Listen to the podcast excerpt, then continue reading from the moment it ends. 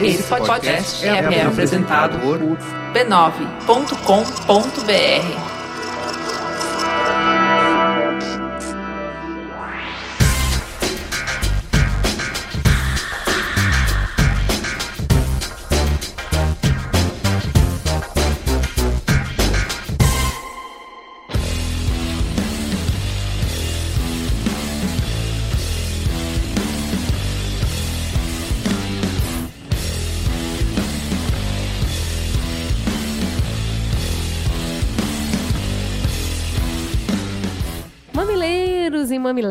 mamiletes, bem-vindos ao Mamilos 38. Mais uma vez, eu, Cris Bartes e a minha companheira de microfone, Juva Lauer. estamos aqui para fazer coceguinhas no seu cérebro com os assuntos que dominaram as timelines durante a semana. Compartilhe o mamilo, gente. Faça com o nosso ouvinte do Twitter, o Davi Max. Conheci a moça no Tinder, não rolou muita coisa, mas ela virou ouvinte do Mamilos, então tá tranquilo.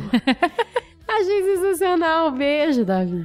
Não se esqueça, você pode falar conosco pelo Facebook do Mamilos, no Twitter e Periscope no perfil MamilosPod e pelo e-mail mamilos@b9.com.br. E pode contribuir com esse projeto pelo Patreon, patreon.com/mamilos. Você não sabe. Contribuindo no Patreon, você vai fazer parte do grupo Mamilos Melhores Ouvintes no Facebook, onde pessoas bonitas, cheirosas e educadas costumam se relacionar, conversando temas sobre a vida, quem somos e para onde vamos. Vem que é bacana. Vamos então pro som do Mamilos. Mas antes, né, ajuda aquela chamadinha pro Caio, a gente precisa dizer aqui, fazer um disclaimer. Cara, a gente tem cópia em todos os e-mails do Som do Mamilos e a gente tá cada dia mais apaixonada. É muito legal a forma como vocês mandam as bandas, o carinho, contando as histórias. A gente quis fazer essa observação porque de repente o quadro ganhou muita característica do que, que é mesmo o Mamilos Melhores Ouvintes. As pessoas querendo compartilhar aquilo que é bom. Isso é muito bacana. Compartilhar a música pra lá de boa que tem sido feita no Brasil tem sido uma descoberta, uma redescoberta pra mim. Eu tenho conhecido um monte de coisa legal, você também, né, Ju? E que é desconhecido do grande público. Juliana tá começando a ouvir agora também. Eu escuto tudo que o Caio põe no programa. Acho ótimo. E tem muita coisa boa, muita coisa legal.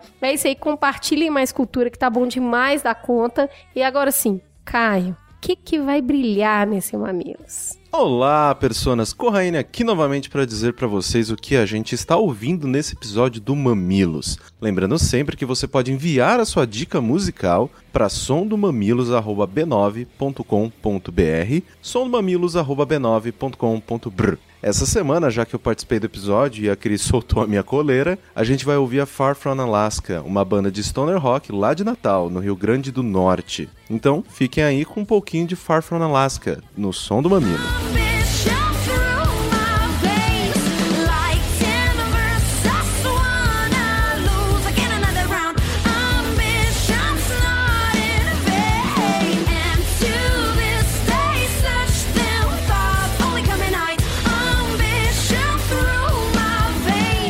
E o beijo para? Guaranhuns em Pernambuco? Eu faltei na geografia. PE Pernambuco, né?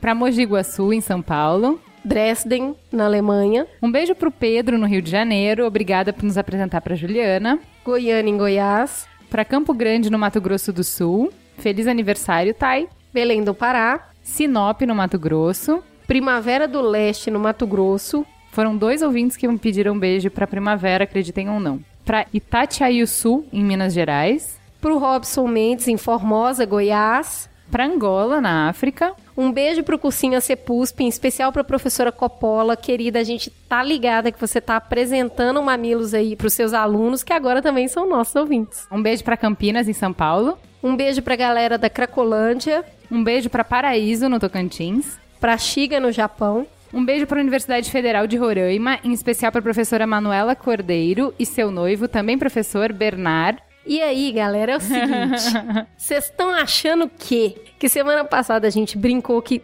duvidava que tinha ouvinte em Rondônia. Amigo, audiência bombando.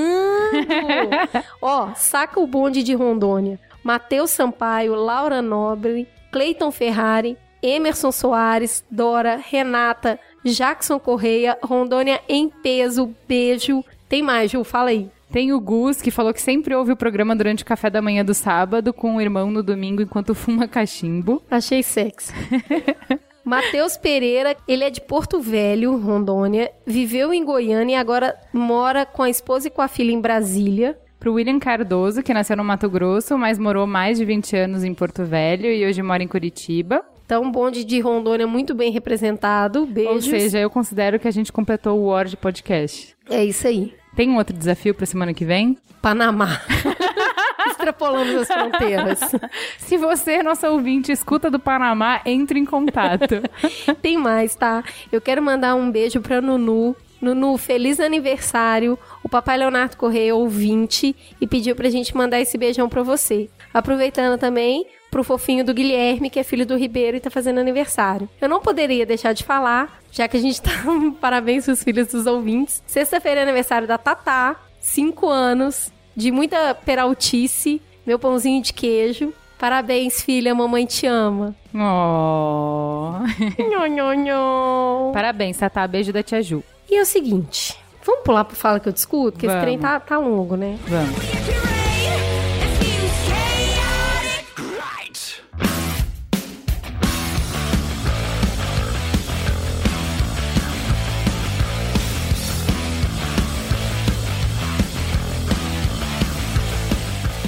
Manda aí. O Pedro Ribas mandou um e-mail e pediu pra que eu lesse. Então vamos lá. Eu sou, ou era até antes de ouvir esse podcast, aquele tipo de pessoa exclusivista que achava que se eu compartilhasse as novidades, elas perderiam a graça e eu não seria especial como eu achava que era por saber dessa tal novidade que ninguém sabia. E vi que isso vai de encontro à ideia que defendo de que conheça a verdade, essa parte eu substituo por conhecimento, e a verdade, vulgo conhecimento, vos libertará. Vi que estava enquadrado dentro de um grupo de uma ideologia que eu não concordo. Tá vendo? Pra que psicólogo se eu tenho mamilos? E esse ponto me leva a outro ponto comentado por vocês, o de praticar mais a humanidade, que mesmo um pouco, o meu pouco, faria grande diferença na vida de uma pessoa ajudada. Eu achei esse comentário muito legal e eu queria compartilhar que todo mundo, eu acho que em algum momento foi assim. E esse negócio de compartilhar cultura me fez lembrar uma coisa. Vocês assistiram o episódio do Seinfeld que o cara tem a sacada genial depois que passa a situação e ele fica tentando simular a situação de novo só pra falar a sacada? Era eu com essa parte do programa. Que bom que ela voltou. Então é o seguinte. Eu entendo esse negócio de dificuldade de compartilhar cultura porque eu passei nisso uma época com uma banda. Eu amava uma banda que chamava Beirute. E ela era só minha. Só eu conhecia Beirute. Era muito legal e eu ouvia baixinho pra ninguém nem ouvir, porque era minha banda. E assim, eu era uma pessoa superior às outras pessoas porque eu tinha Beirute e pessoas não tinham Beirute. Eis que um dia durmo, acordo, assisto um comercial que a nova novela da Globo tem o quê de trilha sonora? Beirute. Gente, como assim essa- esses mortais estão ouvindo a minha banda? Então eu acho que às vezes a gente tem esse negócio mesmo de ter e ter dificuldade de compartilhar. E por outro lado, quando você compartilha, não é profanar. Quanto mais pessoas curtindo uma coisa que é boa, melhor ainda. Pra arredondar isso, o quadro Som do Mamilos tá aí pra comprovar que quanto mais você compartilha coisa boa, mais bacana você é. Ah, só pra não esquecer também, reforçando esse discurso, a Carol, que tá dando a volta ao mundo, fez um post super legal falando você é o que você compartilha. E ela compartilha mamilos. E é mó legal o post dela, ela tá fazendo uma aventura incrível. Espero que você escute também. Beijo, Carol. Vou falar agora do comentário do Flávio Nogueira. Acredito que não podemos falar de despesas do governo federal, déficit ou superávit, sem tocar no assunto da dívida pública. Este que é, sem dúvida, o maior entrave do país para o desenvolvimento a longo prazo. É necessário entender que anualmente é consumido cerca de 47% de todo o orçamento da União para pagamento e amortização dos juros da dívida pública, mais de um trilhão de reais. Estima-se que mais de um terço da dívida pública representa falhas e fraudes que ocorrem ao longo de décadas, ó, principalmente do período militar. Vale ressaltar que os principais beneficiados pela dívida pública são os bancos, grandes fundos de investimento e grandes investidores, e os títulos do Tesouro, que em sua maioria são corrigidos pela taxa Selic. Ou seja, qualquer acréscimo reflete em um grande aumento da dívida pública. Ainda vale a menção de que a Constituição de 88 há um artigo que prevê a auditoria da dívida pública e que até então não foi realizada. Enfim, trata-se de um tema extenso. Na opinião dele, é importante um programa para falar sobre essa dívida pública. E ele deixa aqui uma fonte bem legal que chama Auditoria Cidadã, que é coordenado pela Maria Lúcia Fatorelli, que fala sobre entrevista. E assim, eu achei muito gentil o site. Além dele trazer um monte de conhecimento, tem as palestras dela para você baixar.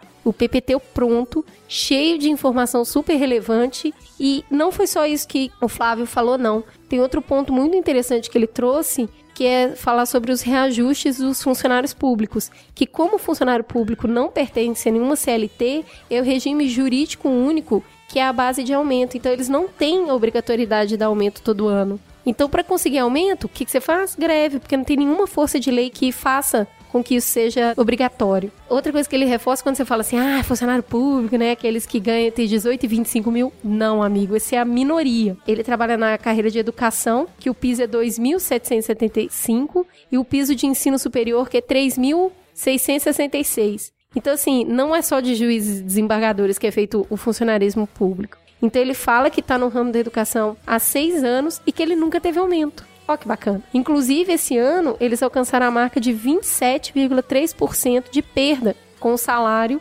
porque, né, inflação, seis anos sem aumento, ó que vida. Então, assim, o buraco é sempre mais embaixo do que a gente imagina. Luísa Morim. Como o assunto da onda de imigração também aqui em Londres, costumo dizer que a política aqui é igual no Brasil, mas um pouco mais extrema. O lance do menino afogado, que gerou revolta, mudou bastante a opinião pública aqui. Para dar um exemplo, até ontem tem um partido aqui chamado o KIP, que tem umas opiniões que deixariam o Bolsonaro morrendo de orgulho. Após sair essa foto do menino afogado, um dos políticos aqui representando o partido colocou no Twitter que o menino morreu por conta da ganância dos pais, posando em uma foto de mãos dadas com seus dois filhos. Pois é, o pessoal aqui está fugindo da guerra, mas as opiniões, se traduzidas, parece que é paulistanos falando dos nordestinos na época das eleições. A gente vive num círculo, né? Muitas vezes a gente tá apontando o dedo pra longe, mas tem situações muito parecidas acontecendo por aqui. O Robson Pazotto falou que o trabalho. Ai, gente, esse é Muito elogio.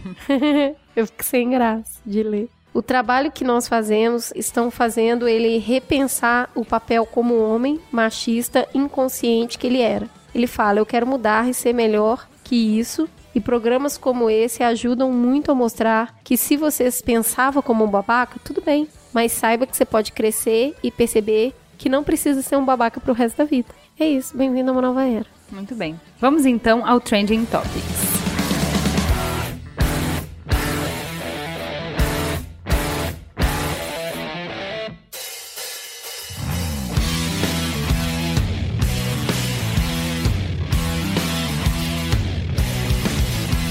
Vamos então ao Trending Topics. Quem que tá cheiroso aqui pra conversar com a gente, Ju? Estão conosco Caio Corraine, Olá, personas. o nosso amado editor, o nosso melhor amigo, que você já conhece do Mamilos sobre o Dia dos Namorados. Ele Exato. personificou algumas histórias, né, Exatamente. Caio? Um prazer novamente estar aqui com vocês. O Eu adoro. Caio, o Caio é aquele que pega no Mamilos toda semana com carinho, É... né? Cuida do. Mamilos. Eu dou uma maquiada no mamilo pra ele ficar mais bonito. É... Ele sempre escuta o Mamilos em primeira mão, ele é o nosso Ele é maior o único que crítico. escuta todos os mamilos. É verdade. E também estamos com a Michelle Soper, que já gravou com a Oi. gente o programa de Greve dos Caminhoneiros. Greve dos Caminhoneiros. Você já conhece. Na verdade, a Michelle é eminência parda do Mamilos, porque ela comenta em todas as pautas, ela nos ajuda a fazer as pesquisas, ela já nos ajudou a achar muitos convidados, né? Olha a responsabilidade. Sempre tento, sempre tento É. empurrar alguém pra né, salvar a minha pele. O que, que a gente tá deu. fazendo? A gente tá tirando ela dos bastidores e trazendo ela pra luz, pros holofotes. Ajudem a Michelle. Recebam ela bem. De braços abertos. É, Por favor. façam ela se sentir muito, muito feliz de participar do Mamilos e querer sempre voltar.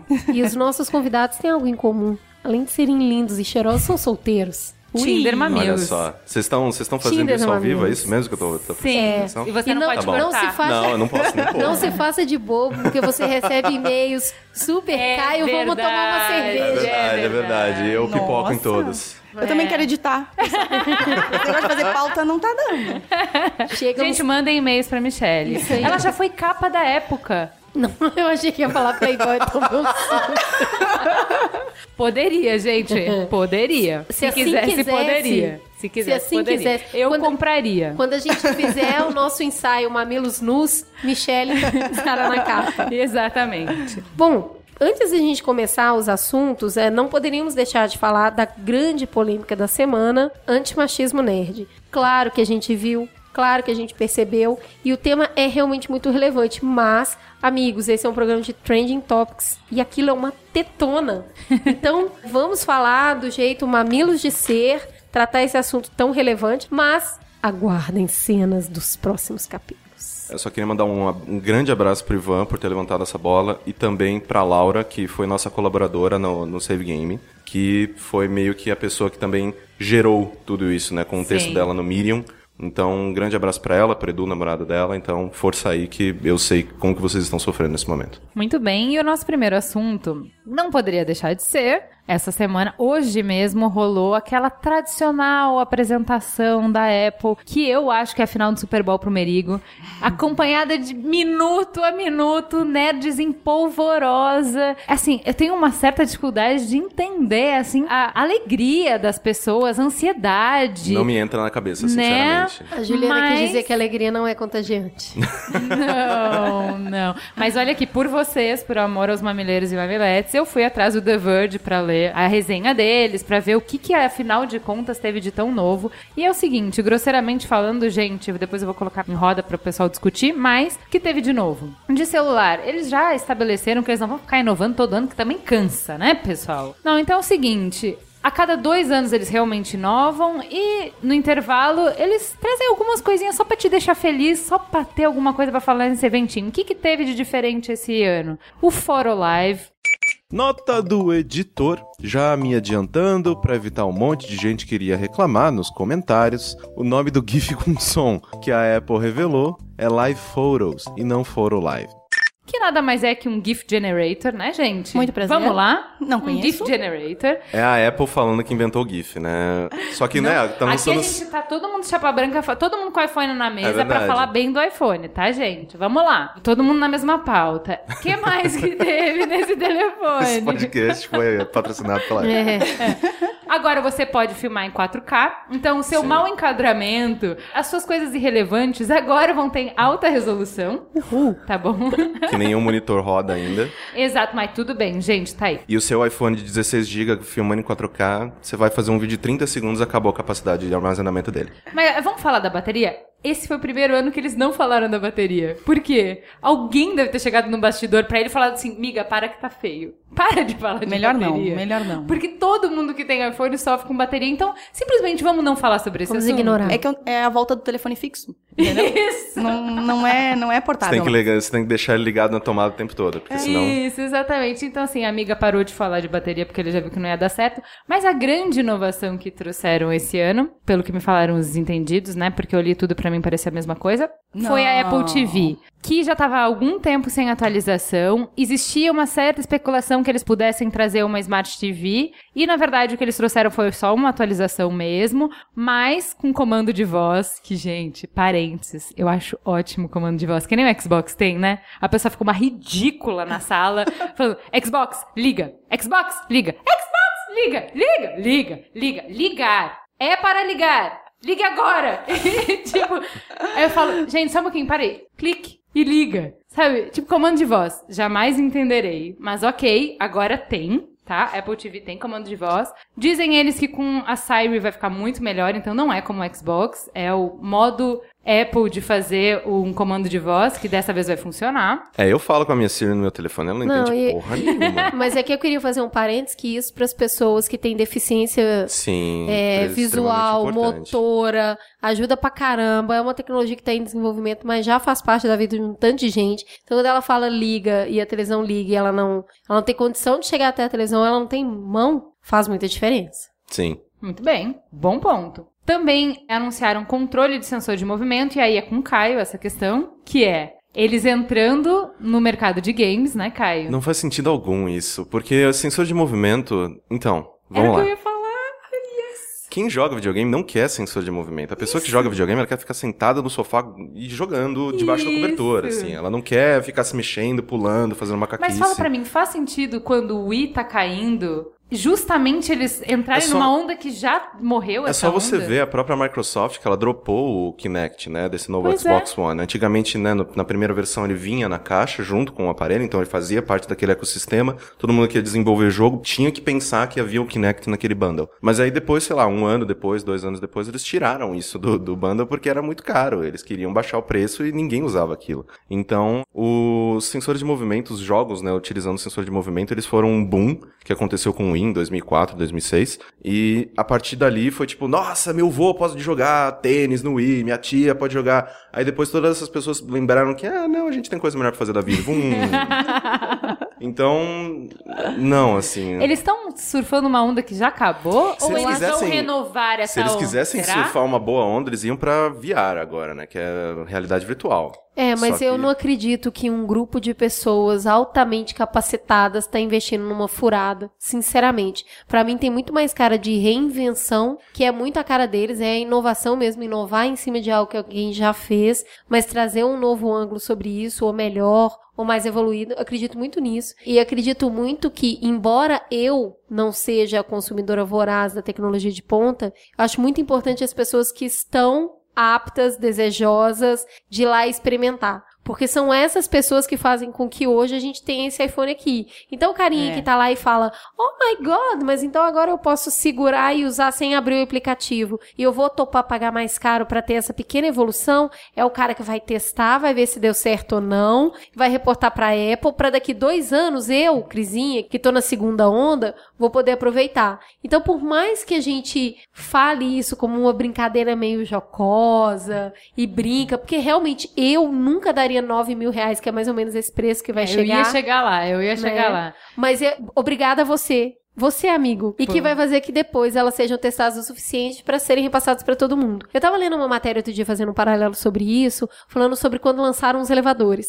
E quem eram as pessoas corajosamente que iam lá e testavam eles primeiro. E aí tava falando também de quando, né, o Santos Dumont tá aí provar, porque ele vivia as próprias experiências dele. Mas os primeiros aviões comerciais, quem eram as pessoas que tinham coragem de ir lá e voar? Então são todas essas pessoas que vão lá primeiro e pagam um pouco de mico, mas um muito de coragem, é que ajuda a tecnologia a se desenvolver para todos os mortais. Pra não dizer que eu não falei de flores, a parte que tende a ser inovadora, que promete, digamos assim, é que o aplicativo da HBO, que é um mais um passo, pequeno passo que a Apple dá pra começar a concorrer com a Netflix. Então, assim, já tem o iTunes, né, que disponibiliza séries, filmes e tal. Já tá tudo ali dentro, né? Com a HBO ali, com conteúdo que é super premium da HBO, tem muito conteúdo. É um passinho aí pra Manda virar que a gente quer mais, tá achando Aí pouco. começou a interessar. É. Manda até, mais. até aí eu tô no Master System, olha, feliz.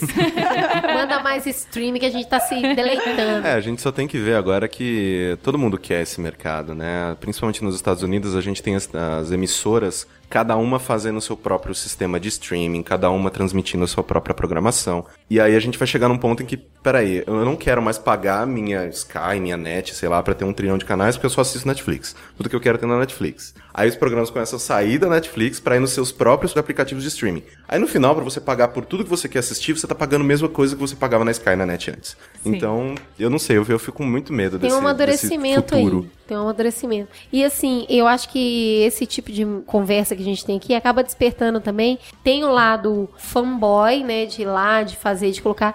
E tem lado também do lixo eletrônico que a gente gera, porque a gente troca toda hora de celular. E aí, lá na gaveta de casa tem um bocado. Né? Porque você- eu fico sempre assim, pô, tem que descartar isso do jeito certo. Então deixa guardado aqui até eu descartar do jeito certo. E ele vai ficando lá. E também tem um consumo aí. Porque eu acho que quando a pessoa ela é essa adepta de tecnologia, de ir lá testar. Eu tenho um Galaxy também. E ele, pra mim, é pra desenvolvedor. Porque você pode ir lá e mudar tudo nele, mexer tudo nele. Acho bem interessante. Eu tenho pra trabalhar e o iPhone pessoal. E aí eu vejo que muitas vezes vai para um outro viés, que é você não é necessariamente um cara que gosta da tecnologia, que entende, quer experimentar a tecnologia. Às vezes só quer ostentar mesmo. né? que ótimo, que bom. O problema é que a gente vê uma série de pessoas. Isso é bom pra mim. É, Porque eu não preciso ostentar, eu posso pagar mais barato só. É, não, a questão é que tem uma série de pessoas que veem isso de uma forma aspiracional e acabam se endividando pra caramba pra ter um produto que ela não necessariamente precisa, mas que ela vai se sentir muito bem com aquilo. 9 mil Dilmas, cara, você tá comprando uma moto, você É, compra um carro usado. tem muitos amigos meus que todo ano eles trocam de iPhone, né? E eu, eu, eu pergunto, assim, seriamente, assim, sem zoeira, eu pergunto pra eles, cara, seu antigo parou de funcionar? porque assim, eu tenho um 4S, acho que eu tenho esse celular há uns 5 anos, 4 anos. E eu não troco ele porque ele não parou de funcionar. Então, mas existe uma coisa chamada obsolescência programada e Sim. aí o sistema operacional tá cada vez mais pesado justamente para que você não consiga mais usar o seu 4S porque ele vai travar. Ah, eu sou teimoso e sou pobre. então, a, a Apple que me, a Apple que me teste. Sinceramente, essa é a melhor combinação, teimoso e pobre. Isso é lindo, né? Funciona. Eu queria funciona. só ler o, o, o tweet que eu acho que até pode encerrar essa discussão em alto nível, que é falando assim: toda vez que a Apple lança alguma coisa, me sinto menos retardado por comprar todos os modelos de camisa do Flamengo. Muito bom, é muito bom. É Eles isso aí. lançaram uma caneta hoje, gente, uma caneta. Não era um lápis. Era um lápis. Não, era uma pencil, lapiseira. né? É. Ai, sinto saudade da caneta de 10 Eu sinto saudade do Steve Jobs.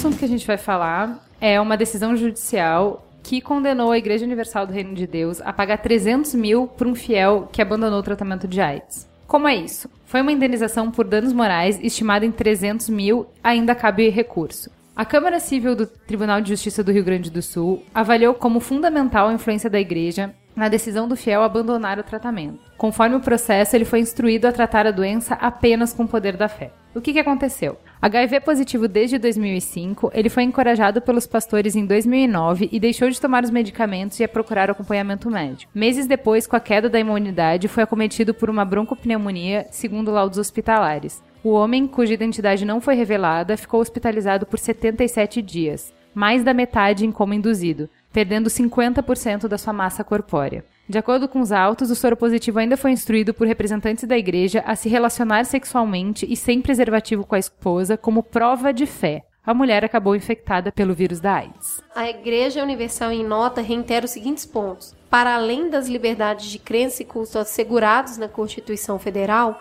há uma vasta bibliografia científica sustentando a afirmação bíblica de que a fé auxilia e muito na cura de doenças. Quanto à absurda alegação de que a igreja teria estimulado o autor da ação a deixar de fazer uso de preservativo nas relações sexuais com a esposa, vale lembrar que, dentre as instruções religiosas, a Universal é pioneira na distribuição de camisinhas na África, exatamente como método de combater a propagação da AIDS naquele continente. Finalmente, destacamos que tramitou recentemente no mesmo tribunal causa idêntica, mas que teve como resultado a absolvição da Igreja Universal. Temos confiança de que a justiça prevalecerá e a igreja recorrerá dessa decisão. E aí, gente? Olha, tô pensando muito e eu quero só jogar um pouco de, de areia nesse negócio para ele ficar um pouco mais interessante. É óbvio que eu fico chocada com o poder de um indivíduo sobre o outro, se os fatos são esses mesmos, né? Tipo, essa é uma versão da história, tem a versão da igreja, enfim, a gente não sabe o que aconteceu. Mas eu fico muito chocada. Por outro lado, eu não posso excluir completamente a responsabilidade individual dele perante os atos dele. Teoricamente, não teve nenhuma coação, aquela uma arma na cabeça, nesse sentido, né, nessa gravidade. Então, eu fico sempre muito dividida, porque eu imagino como deve ter sido difícil alguém com um argumento que é um argumento religioso, que é muito forte e que toma a questão da sensibilidade, ele não vai pro racional. Mas ao mesmo tempo, se tu excluir a capacidade do indivíduo de tomar decisões, ou não é excluir a capacidade, mas tirar a responsabilidade dele sobre os próprios atos, também é perigoso. Então eu queria só lançar esse contraponto, porque não é tão simples. Não, mas aqui, o que eu acho interessante dessa notícia, isso que eu queria passar pro Caio, é que assim, a grande questão não é assim se eles jogam com a fé das pessoas, se eles usam a fé das pessoas com má fé mesmo, né? Ou se eles abusam dos limites e tal. Da mesma maneira que você pode abusar do amor, quantos filhos abusam do amor que uma mãe sente e usam isso pra Empurrar os limites, é, né? exatamente. Você pode usar de uma coisa tão nobre que é a fé, de uma maneira errada, de uma maneira abusiva, né? Então, acho que a discussão não é muito essa. A discussão é, a partir do momento que a lei interfere e que ela coloca um limite, me parece que existe uma coisa dizendo assim, olha, Seja responsável pelo que você vai falar no púlpito. Você pode falar o que você quiser dentro do púlpito, mas você vai ser responsabilizado pelo que você fala.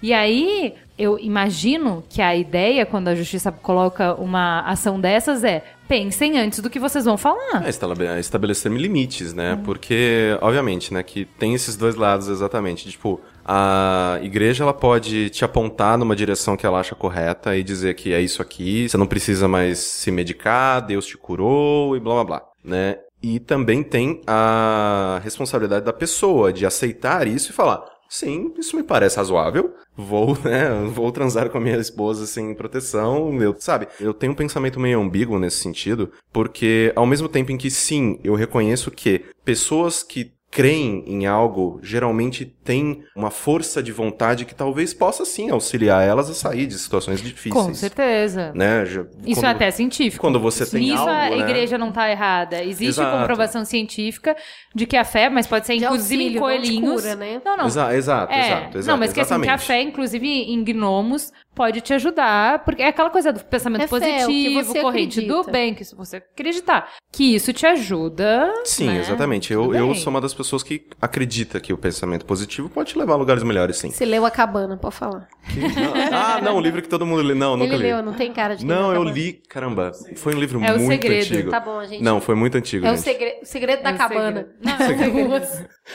É um mashup dos É um dois. mashup. Não, mas o, eu realmente acredito nessas coisas, só que ao mesmo tempo, eu sinto que sim, é uma falta de responsabilidade de ignorar a ciência. Sabe, acho que a gente não tem o que a gente tem na sociedade atual de questão de a gente vive mais, a gente vive melhor, a gente tem menos doenças, a gente tem vacinas, né? Todas essas pessoas que são extremamente contra vacinas, que não vão fazer isso com meus filhos. É irresponsabilidade, gente. Tipo, o governo não está mentindo para você para te enfiar nanomachines no seu sangue lá através das vacinas. Eu acho que tem outros pontos interessantes que eu queria colocar. O relator se valeu de laudo de psicólogo, porque quando você faz o tratamento para AIDS, tem um acompanhamento psicológico. Então, dos laudos da psicóloga que diz que ele abandonou após iniciar a ida aos cultos e que também corroborou com isso falsas curas de AIDS difundidas pelo bispo da Universal nas redes sociais e recomendações do tipo sacrifício perfeito e não em parte para os que creem em Deus. Então, assim, o que o relator diz é que apesar de não existir uma prova explícita, o que ele entende é que teve aí um aproveitamento da extrema vulnerabilidade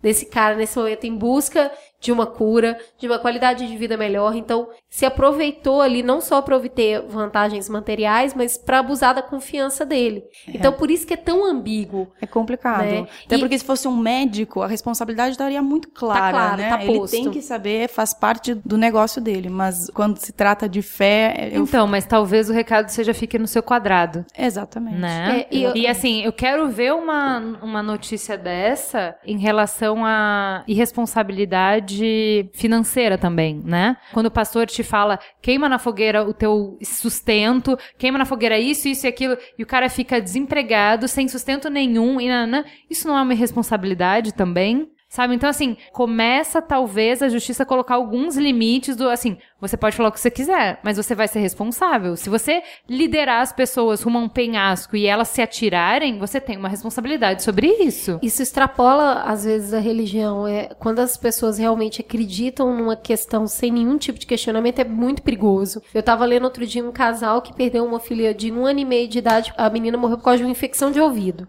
Aí você vai falar, como assim? Ninguém morre com infecção de ouvido. Eles resolveram tratá-la só com homeopatia. Até que uma infecção de ouvido extrapolou, virou a causa da morte dessa criança. Não foi no Brasil e o casal foi julgado e foi condenado. Porque, né, eles negaram socorro a uma criança. Foram negligentes. né? Foram negligentes. Exatamente da mesma forma, eu acredito que nenhum pai, nenhuma mãe, assim como eu realmente acredito que o pastor, eles acreditam naquilo que eles estão falando. Só que em algum momento você precisa questionar, Pois é. né? No não caso- só quem tá falando, como quem tá ouvindo. Não no caso dessa criança que não tinha como se Se defender. se defender, né? Mas assim, essas verdades absolutas são extremamente temerárias. E eu acredito muito nesse momento de fragilidade, porque eu acho que uma pessoa que tá lá, tá ouvindo todo dia, aí fala que curou sim, que curou fulano, que curou ciclano, que também vai curá-lo, a partir do momento que ele também fez um sacrifício. Mas aí o caso desse casal, eu acho que se assemelha aqui também, se acreditar numa coisa de uma forma cega e isso levar pra consequência catastrófica. Ah, mas isso é até uma realidade pra mim, que a minha avó, ela sempre me tratava com homeopatia. E eu tomava os remédios de verdade escondido. A crença dela de que aquilo estava me curando era inacreditável, só que eu amo o suficiente a minha avó pra não tirar isso dela, né? Então eu ia e tomava os É. Não, você pode ir na, é, na missa acreditar e depois fazer sexo de camisinha, só pra garantir. É, uma coisa que a gente estava discutindo aqui antes, quando a gente estava falando sobre isso, é que assim, eu entendo o impulso da pessoa de falar assim, ah, cara, eu quero acreditar nisso, que é isso que você acho que você estava querendo falar, Até porque né, o Mi? problema dele não tem solução, né? Então, alguém tava dando uma solução pra ele. Definitiva, Então, definitiva. né? Então, é, é muito bacana acreditar nisso, né? Muito É. mais confortável. E a fé tem essa- esse poder do conforto, né? Então, eu acho que a responsabilidade tá bem dividida, assim. É que é muito fácil a Porque gente chegar aqui e falar ele cara pode é um, um ignorante, né? Não dá. É fácil chegar e falar assim, em quem relação a acreditaria? AIDS, né, é uma questão que já vem bastante tempo. Não é uma droga nova, que não foi testada e não tem nenhuma refutação, e aí eu não, Não é sabia. nem controverso, né? É, é. Apesar de que já me contaram ah, uma história de que alguém perguntou para outra pessoa se ela estava se protegendo contra a dengue, né? Enfim, não, mas eu sou limpinha. Ou seja, ela confundiu, né? Então, assim, é difícil às vezes. A desinformação. A desinformação é complicada. O que é um dado muito claro para nós. Principalmente agora, né, que a gente tá tendo um aumento de casos de AIDS, porque como tem muito tempo, né, que existe já as drogas para tratamento, as pessoas estão começando a, a- As pessoas Relaxar. esquecem que a doença existe, que ela está presente em qualquer tipo de relação e seja você homossexual, seja você heterossexual, você. Casado, solteiro. você pode ter contato mesmo Não tomando existe banho. grupo de risco. mesmo tomando muito banho. É, mas uma, uma coisa que a gente tava falando que eu acho que é relevante, assim, eu compreendo você dizer que só vale a pena viver pelas suas regras morais. Entendeu? Que é a gente. Esse caso trouxe pra gente a discussão, por exemplo, de religioso que não aceita transfusão de sangue. Então, que absurdo seria a mesma coisa, você deixa a pessoa morrer como pode e tal. E assim, eu entendo. Se me dessem uma arma na mão e, e apontasse pra uma criança e falasse, ou você atira nessa criança, ou eu atiro em você, pode me matar. Nessas condições eu não quero continuar vivendo. Então eu não trairia as minhas crenças para continuar vivendo. Então eu compreendo, eu sou capaz de compreender pessoas que não trairiam as suas crenças, mesmo que elas não sejam iguais às minhas, mesmo sob pena de morrer. Sim. Então eu entendo que esse menino fale que, ah, para provar o meu amor e a minha devoção para minha crença, eu vou parar de me tratar para mostrar que eu sou fiel. Eu entendo o impulso dele. Por isso que eu discordo da Mi que fala sobre a responsabilidade dele, porque eu acho que nesses casos, e são casos, são poucos casos, onde você se entrega por inteiro para uma pessoa, a responsabilidade da direção que ela vai tomar passa a ser, ela é corresponsável com isso, entendeu? Então assim, o pastor chamou ele para se entregar, o pastor quis essa responsabilidade para si. A partir do momento que ele chamou essa responsabilidade para si de, de orientar ele ativamente orientou o menino e orientou ele em direção a um precipício. Ele tem que assumir a responsabilidade, na minha opinião. Pois é, agora eu tava pensando nesse argumento da desinformação, o problema é que ele não se aplica, né? Porque ele sabia que ele era HIV Sim, ele tava positivo, tratando. ele estava se tratando, então ele tinha esse conhecimento, então é Ele bem escolheu, difícil, né? é bem difícil. Não, ele acreditou, ele acreditou na religião, É, porque quando entende? você tá numa situação que é permanente, que você, olha, você vai ter que lidar com isso pelo resto da sua vida, e não tem choro, não tem, né, tipo, there's no easy way out, né? Tipo, Sim. então, e vem, sei lá, que seja a religião, seja o pastor que agiu de má fé, ou foi simplesmente irresponsável, e mostrou pra ele, então, tem esse lugar aqui, tem essa saída aqui que você pode tomar, a gente com certeza vai funcionar. Aí é complicado, né? Não é isso. Pois é. Sinceramente, de uma pessoa que já foi muito religiosa, não é a solução para esse problema. O que o pastor resolveu foram respostas grandes. O que o pastor ofereceu para ele foi a resposta para o dilema da vida. Por que você existe? Qual é o significado da sua existência? Da onde você veio? Para onde você vai? Por que o mal existe? É esse pacote que era pegar ou largar. Ou você pega esse pacote de que as respostas estão aqui, e aí para pegar essas respostas, você tem que abrir mão do que o pastor disse que você tem que abrir mão. Eu entendo que não é um monopólio. Existem mergulho. outras opções. Né? Ele poderia ter escolhido outro pacote de soluções e ele escolheu esse aí. Mas o que eu quero dizer é o seguinte: a partir do momento em que você deu a resposta, a pessoa baixou a guarda, a pessoa aceitou a sua direção, você apontar pro precipício, acho que tem uma responsabilidade implicada aí. Se fosse você, juíza, você não teria dado essa pena? Difícil, eu já não sou juíza por causa disso. eu sou advogado porque eu gosto de defender. Eu ia usar o martelo e falar, gente, vamos dar um recesso aqui, amigo? É, Ou não, eu- dá um time. Porque Você não teria? é- Você acha? Você falaria, ah, a responsabilidade é dele, ele fez com a vida dele o que ele quis, é adulto, ele que escolheu, tinha outra igreja pra escolher. Eu acho que. Eu acho que sim. Com muita dor, eu acho. Permita-me discordar, ilustre Claro. magistrada, mas eu, Cris Bartz, enquanto juíza, eu colocaria a pena principalmente para inibir discursos irresponsáveis. Sim. Sabe, eu ia usar uma coisa A pra poder indenização tem essa função também. É, que é tipo assim, ó, amigos, prestem atenção, olha esse martelo, olha esse cheque. Mas prestem se- mais atenção no que É. vocês estão falando. Mas então, esse argumento, né? Se agora não é errado, mas é errado a partir de agora, eu tô- eu- é só pra avisar, então tem que avisar antes, né? mas eu fico bem em cima do muro, assim. O meu coração fala pra um lado, mas meu racional. Porque abrir mão da racionalidade e da responsabilidade per- perante a escolha dele tem uma série de implicações pro resto das pessoas que estão aqui vivendo e fazendo. É, só que é, é complicado no sentido de que a religião ela pode te oferecer né, um conforto né, espiritual, seja lá ideológico, sei lá. Só que é complicado quando ela te promete saúde, quando ela te promete tratamento médico através da fé, quando ela te promete coisas que a ciência está aí para te Prosperidade. Tipo, assim, eu, eu sei que são ótimos ganchos para puxar pessoas para, para debaixo da sua asa, só que, gente, tem horas que a água vai bater na bunda, tem horas que isso não vai dar certo e muitas, muitas pessoas vão ficar com raiva de que as coisas não aconteceram como elas foram prometidas. Então, até que ponto você se segura nesse tipo de discurso? Até que ponto você leva Não é essa sustentável. sabe, sei lá, você ensinar que você tem que ser uma pessoa boa pra ir pro céu, pra não sei o que, blá blá blá. Mas isso eu, eu- eu super concordo. Falo, não, se faz as pessoas felizes, pode contar, pode mandar bala, tipo, faz o que você quiser. Minha avó era muito feliz no coral da igreja. Só que a partir do momento em que você fala, ignore a ciência e confie nisso aqui, fica complicado, né, amigo? Aí você tá seguindo e puxando as pessoas pra um caminho extremamente perigoso e irresponsável, como a gente já falou aqui. É, ter responsabilidade sobre o que você fala não deve ser eximido, principalmente quando você é um grande influenciador. A gente tem visto isso acontecendo em outras esferas.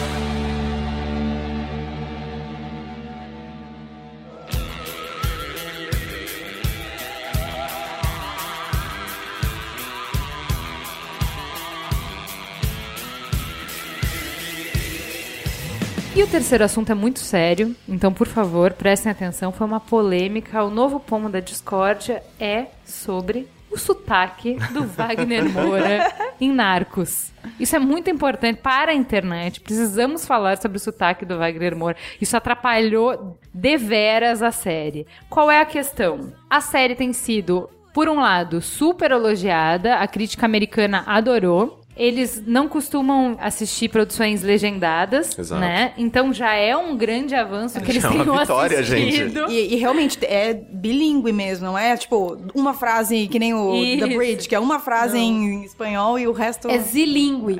Não, eu posso dizer que, ó, algumas críticas. Moura, que pode fazer muita coisa com um simples olhar. Hum. Nos entrega Pode um- mesmo, chega aí. Vem, vem aqui.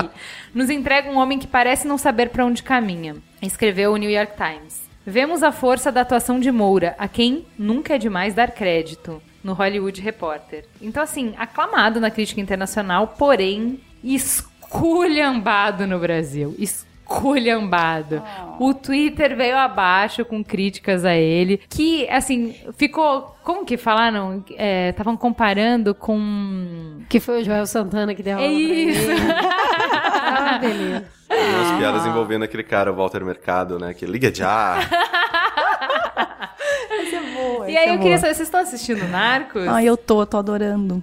Mas não te atrapalhou? Não foi uma Ah, barreira? foi, foi. Eu botei a legenda em francês pra não ter problema, entendeu? Pra não, não me confundir. Porque eu tava Entendi. confundida. Aham. Mas não, adorei. achou? Adorei. Ah, ele, ele é demais. E, e, e a história é interessantíssima, né? Eu, eu relutei muito pra assistir, porque eu achei que ia ser aquela coisa pesada, droga. E realmente é. Mas eles conseguem. Piora, amiga. Piora. Eu sei, é óbvio. É óbvio. Não, de noite eu não posso assistir, porque eu fico com medo. eu só assisto durante o dia na esteira, ali com luz e tal. A mim me gusta. A ti te gusta? Sim, muito. eu tenho uma amiga colombiana e eu perguntei pra ela, e aí, como é que tá a repercussão? Aí, o espanhol dele é complicadinho, né? Ela, é, é muito raro.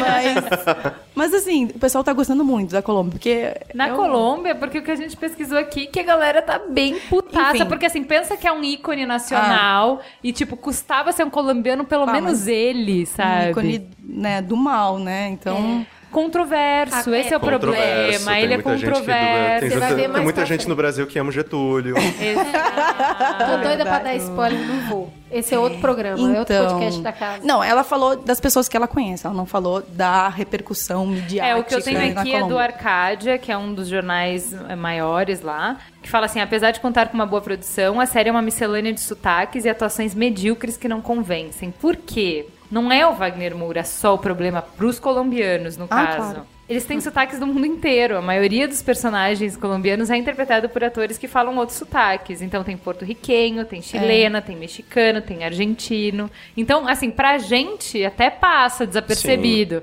mas pra eles dói no Ah, é a ouvido. mesma coisa né? que quando a gente vê uma produção internacional que se passa no Brasil e eles pegam um, Gente, um gringo da- de Bardem. Miami pra fazer um brasileiro. É, é, comer, rezar e amar é o Javier Bardem. Ai, papel de gente. um brasileiro. Mas é a nossa vingança. Mas- Conta todos esses papéis É. brasileiros feitos por pessoas. Exato. Mas Exatamente. aqui, Javier, se quiser. É, naturalizamos você. Esse pode ser até croata. Seja né? bem-vindo e tal. O que eu queria dizer é o seguinte: a mim me gusta. Eu estou Enamorada. É, enamorada de Wagner Buera. eu, eu acho, eu valorizo muito gente corajosa. E quando eu li sobre a parada, eu vi que ele falou assim: é isso aí, Padilha, bora. Se mudou de Malicuia pra Medellín, ficou lá. O espanhol que ele sabe falar, o espanhol que ele aprendeu lá. Gente, pouquíssimas pessoas teriam coragem de fazer Exato. isso. É bem difícil. Sabe? E aí ele foi, encarou. Pra mim, ele tá muito bem no papel. Uma pancinha de Pablo Escobar muito engraçada. Ele cara. engordou 20 quilos, né, Cris? E assim, o olhar, o jeito de falar, tem várias coisas que traduzem realmente um cara extremamente poderoso, muito frio, e a ascendência da violência dele fica muito marcada no personagem. verdade. Eu fiquei grudada na tela, tipo, cara grudada na tela, assistindo todos os episódios insanamente. Não sabia que era uma minissérie. Achei que era uma série, que ia ser só uma temporada, sabe? Sim, porque o que mais ele pode aprontar, entendeu? o que, Brasil? E aí, é claro que tem um pouco de ficção. Aí eu tava tarada do Google. Assistia, entrava. Foi assim mesmo? Me conte, Google, não é possível? Porque, apesar de ser muito jovem, ainda me lembro de algumas Gente, coisas. é isso que me cara. impressiona. Eu não tinha noção de nada. De nada. Eu sabia que ele era um narcotraficante muito do filho da puta. É, exatamente. eu- Muito mal. Quando você fala Muito Pablo Escobar, trilhardário. É, a única coisa que me vem assim é que. Que foi ah, ele pego. tinha muitos, muitos empregados, né?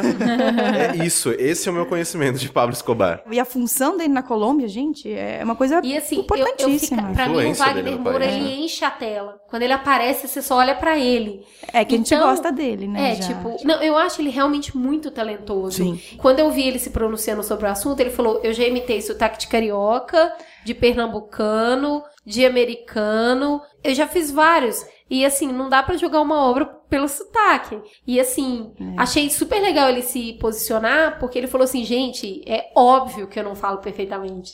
Nem é minha pretensão. Mas a discussão é, não é nem sobre se Narcos é bom ou se é ruim, mas é toda a polêmica em torno do sotaque dele, de julgar a obra pelo sotaque, não pelo enredo, pelas atuações, enfim, colocar toda essa carga em cima do sotaque. Isso é uma questão técnica, que as pessoas realmente têm um apuro técnico, isso é viralatismo. Eu o que, que, eu, eu o que, que um é pouco, isso? Eu sinto um pouco de viralatismo, assim, porque, obviamente, né, que a gente tem exemplos e exemplos. Pro pessoal da Colômbia, eu também ficaria meio pé da vida, porque, poxa, a gente tem atores bons colombianos, É. a gente tem aqui um pessoal que trabalha bem. Por que, que você não faz com o pessoal daqui? Do mesmo jeito que quando saiu, né, o. Acho que é o Tigre e o Dragão, que, sei lá, metade do, do cast era japonês e não chinês. E, tipo, o pessoal da China ficou. Vocês estão retratando uma das nossas maiores lendas. Vocês escolhem japoneses pra fazer os nossos papéis, sabe? Então eu entendo a Colômbia ficar triste. Eu entendo, tipo, Isso, poxa, exato. respeita concordo. o nosso trabalho, concordo, respeita, não é? concordo, perfeito. Só que a gente... Isso. Caramba, gente. Aí que eu ia querer. Era Esse aí que eu cara queria tem que chegar. fazer pra ganhar o teu respeito? Isso, aí que eu queria chegar. Ele já foi o Capitão entendeu? Nascimento, depois beijou na boca de outro cara num filme que tinha que vir.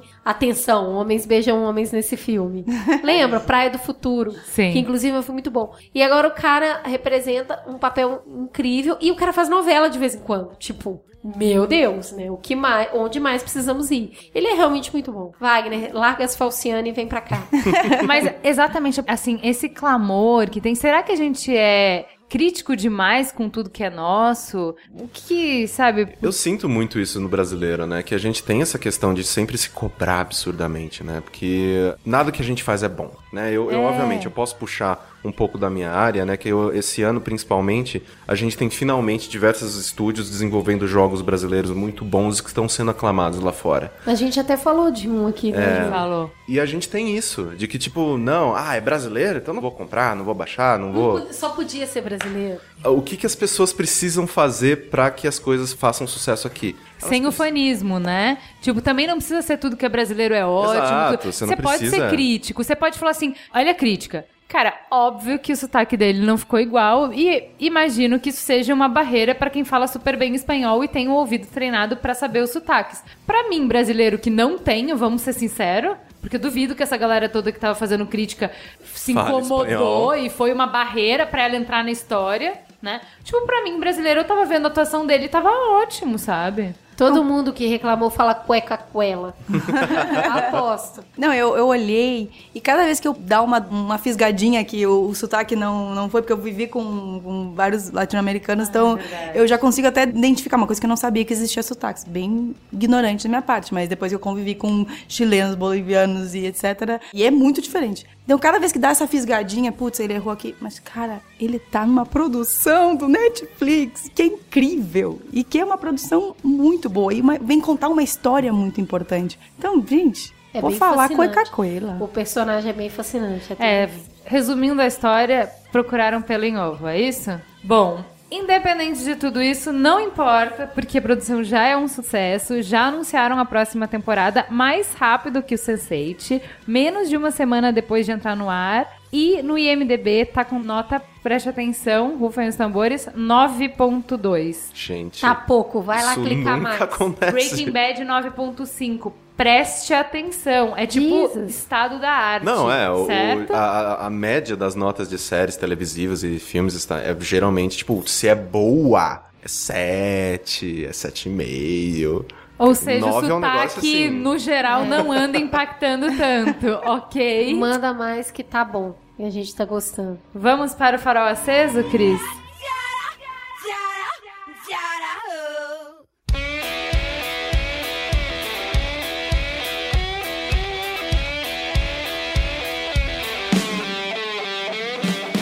Vamos então para o farol aceso. Vamos começar com a Michelle. Vai, Michelle, o que, que você indica? Tem um evento muito legal, que é a segunda edição que vai acontecer aqui em São Paulo, dia 19 de outubro. É o Fórum Liberdade e Democracia de São Paulo, que está trazendo ideias novas, quer discutir, dialogar com outras ideias que aparecem aí. A questão do empreendedorismo, qual é o papel dele na sociedade, como é que a sociedade pode se comunicar melhor. Então é um evento muito legal que vai acontecer aqui em São Paulo. Sugiro vocês se informarem. Quando acontece? Dia 19 de outubro. Entrada franca? Entrada franca. Então tá, eu vou indicar o podcast 30 Minutos, episódio 99. O que as feministas querem? Eles falam sobre minha vida sexual não tem nada a ver com o que a gente tá discutindo agora. Homem quando cozinha é chefe, mulher é dona de casa. Não é não e muito mais.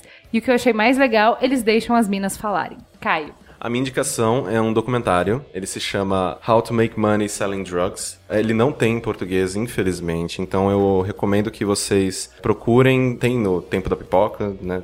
Tem na internet.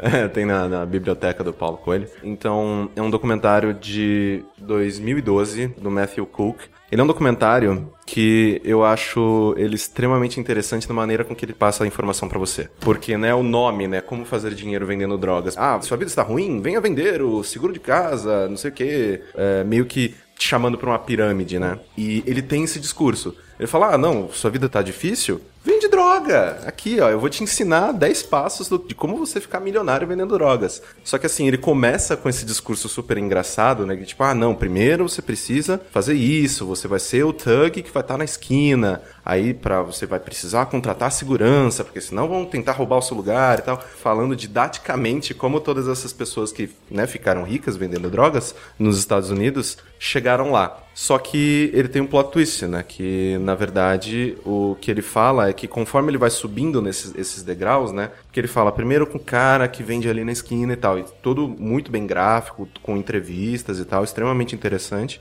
Aí ele fala com um cara que é, fazia ah, o transporte da droga entre estados. Aí fala com um cara. subindo, né, Vai subindo esse. É, só que até que chega num ponto do governo. Porque quem mais ganha dinheiro com, com as drogas é o governo. Porque ah, você tem, principalmente nos Estados Unidos, né? Você tem a guerra antidrogas. Ela movimenta quase mais de 100 bilhões por ano, né? Principalmente com depois da criação do DEA, né? Que é o Departamento contra Drogas. E eles contam essa questão da história, né? De que quem é o mais interessado em fazer com que as drogas continuem proibidas? Quem combate elas. Porque quando você resolve um problema, você deixa de ter função. Então você deixa de né, existir. Então quem mais quer que as drogas continuem proibidas e quer mais fazer apreensões e prender pessoas e tal, é os policiais e o governo que é, apoia essa lei antidrogas, né? Então é um, obviamente, é um documentário extremamente liberal. Eu sou liberal, então eu adorei ver todas as minhas ideologias sendo confirmadas ali por pessoas que sabem falar muito melhor do que eu.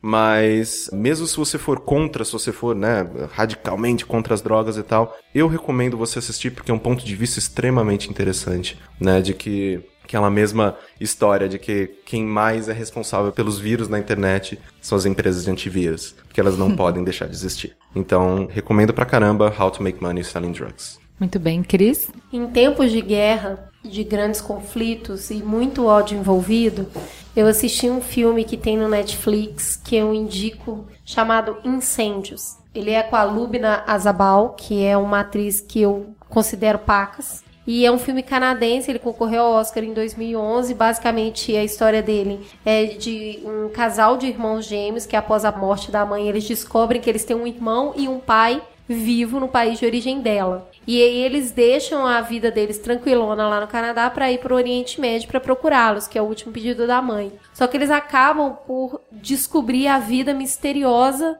que essa mãe teve e que acaba desencadeando na descoberta de quem ela realmente foi. E de novo, em tempos de ódio, é um filme essencial para mostrar para onde o ódio leva. É muito cru, com um final muito cru, muito doloroso. Eu recomendo muito porque é um filme muito bem feito. E ela tá divina no papel como sempre. Então, Incêndios no Netflix. É isso, amiguinhos. É isso. Chegamos aqui ao final de mais um Mamilos, dessa vez com a presença ilustre do querido Calmeto, que veio aqui nos prestigiar. Foi muito bom te receber aqui. Obrigada por ter vindo. E continuem a conversa conosco nos nossos perfis da rede social. A conversa rola solta no Twitter e no Facebook. Venham. E a gostosa sensação de continuar conversando no grupo Mamilos Melhores Ouvintes. Beijo, galera. Tchau. Beijo.